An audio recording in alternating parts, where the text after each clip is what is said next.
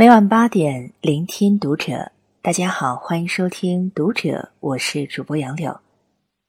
今天和大家分享到的文章来自于作者张牧野。没有界限感的父母，养不出幸福感的孩子。关注《读者》新媒体，一起成为更好的读者。电视剧《小欢喜》因细腻又现实的情节刷爆全网。剧中陶虹饰演的母亲宋茜。更是给人留下了深刻的印象。宋茜是一位多金又传统的家庭妇女，北京有五套房，有很高的社会地位。就是这样一位衣食无忧的母亲，并没有化着精致的妆，穿着漂亮的衣服，过志得意满的人生，而是选择把所有的精力都放在了女儿身上。宋茜对女儿的教育可以用。控制来形容。周末，母亲难得开明，没有把女儿关在房间里写作业，而是带她去看了一场电影。观影的过程当中，两人谈论剧情，女儿无意识的透露自己看过这部电影。母亲一下子火了，拉着女儿冲出了电影院，对着女儿咆哮，觉得是在浪费时间。即便女儿考试拿了第二名。他也是一副冷冰冰的样子，语气冷淡的说：“才考了第二名，有什么好高兴的？”他严格控制前夫和女儿见面的次数，不允许女儿进行任何的娱乐活动，在他的房间里装上整面的隔音墙。在他偷偷修改了女儿的高考志愿时，女儿终于崩溃，选择去跳河，这样就可以彻底。摆脱母亲的控制。看完宋茜对女儿的教育后，网友大呼：“真实！这不就是典型的中国式家庭吗？”我们能真切的感受到，女儿过得很累，母亲更累。父母想当然的以为，把所有的精力都放在孩子身上，就是满满的爱，从来没有想过，或许对孩子来说。却是满满的压力。父母觉得把孩子全部的人生规划好，让孩子按照既定的轨迹走，少走弯路，就是爱。从来没有想过孩子有他自己的人生，他的人生他说了算。高中毕业后，我想去大城市见见世面，父母非要逼迫我去新疆，原因也很简单。毕业后好就业，他不干涉我报专业。我想报汉语言文学，他说不行。毕业后不好找工作，那是迄今为止我和父亲关系最不好的一段时间。后来我乖乖就范，去了新疆，也报了一个并不喜欢的专业。但从那以后，面对人生的所有决定，我都不会再告知他，和他商量。大学毕业后，在没有通知他的情况下，我来到了北京，做着跟文字有关的工作。我拿回家一本杂志，杂志上发表了数篇我的文章。慢慢的，他认可了我。后来，他总是表现出很失落的样子，常常自责当初不应该干涉我做决定。毕竟这是我的人生，我有权利决定自己人生的走向。跟我一样被父母左右人生选择的朋友不在少数，但有些可就没我这么幸运了。某朋友大学毕业之后被父母安排进了医院，可他并不喜欢医院的环境，更不喜欢这份工作。但在父母眼里，这份工作体面又稳定。他经常在我面前抱怨，却又无能为力。他无数次想过要换工作，可是每次提到这个，父母就长吁短叹，埋怨他不懂事，各种诉苦，弄得他很内疚。就在几个月前，他还是离开了医院，不是他说服了父母，而是他得了抑郁症，长期待在不喜欢的环境下，又从事着并不喜欢的工作，久而久之，他就抑郁了。现在他一直在家调养着身体，父母悔不当初。父母爱他吗？一定是爱的。心理学家李雪在《当我遇见一个人》中提出，界限可以说是中国人最缺乏的概念之一。悲剧的发生，正是因为父母没有掌握好和孩子之间的界限。父母不顾孩子的感受，自以为是的爱，如果没有和孩子分清界限，过多干涉，给孩子留下的更多是伤害。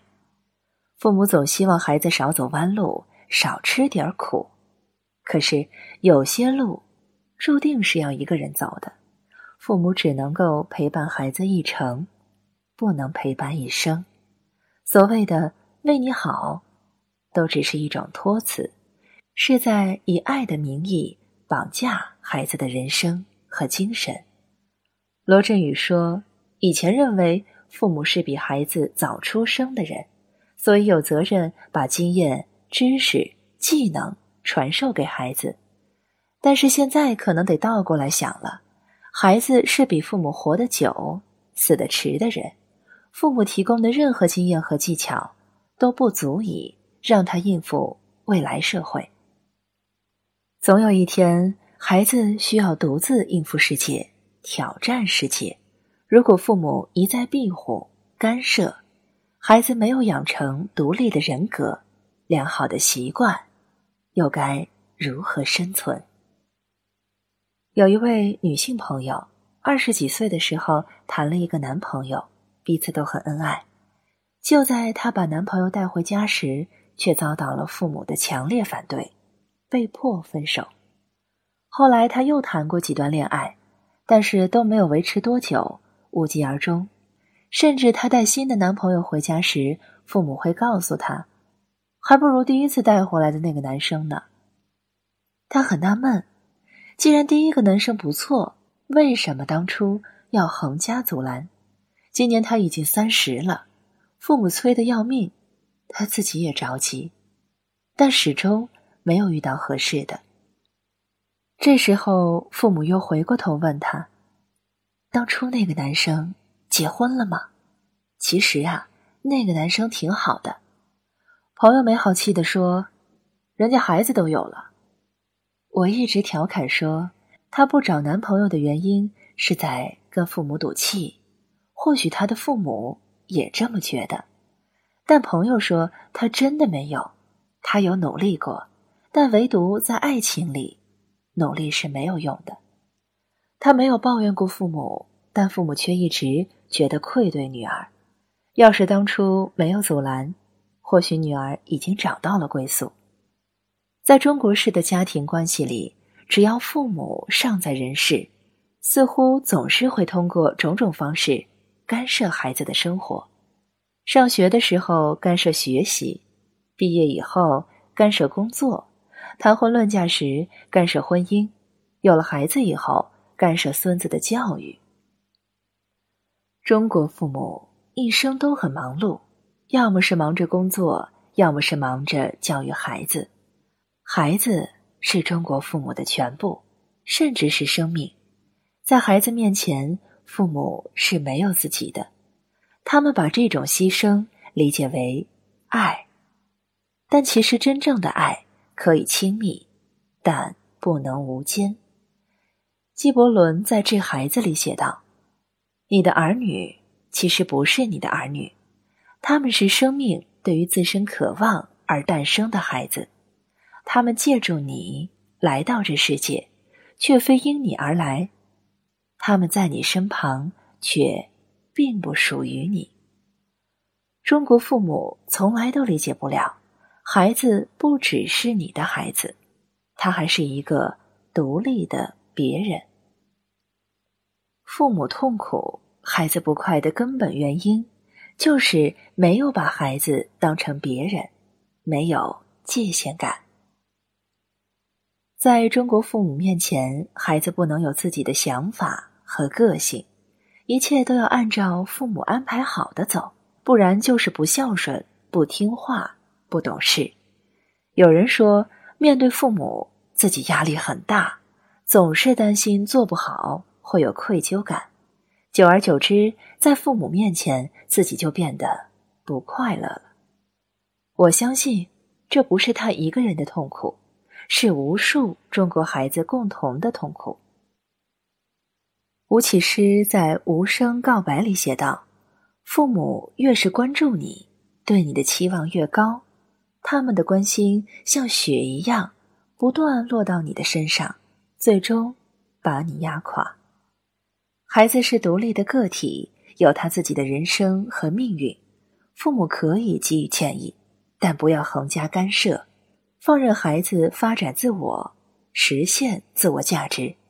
毕竟。”孩子不是父母梦想的载体，也没有义务完成父母未完成的梦想，因为他有自己的梦想。父母应该做的是鼓励孩子追逐他的梦想。父母与孩子之间，不妨多一点界限，别让自己的无微不至伤害到孩子，也别让爱成为一种压力。有句话说的很好：父母对于孩子的决定。尊重，但不强求；父母对于孩子的生活，祝福但不打扰。大胆放手，让孩子做最好的自己。以上是今天和你分享到的文章，我是主播杨柳，感谢你收听读者，我们下期再见。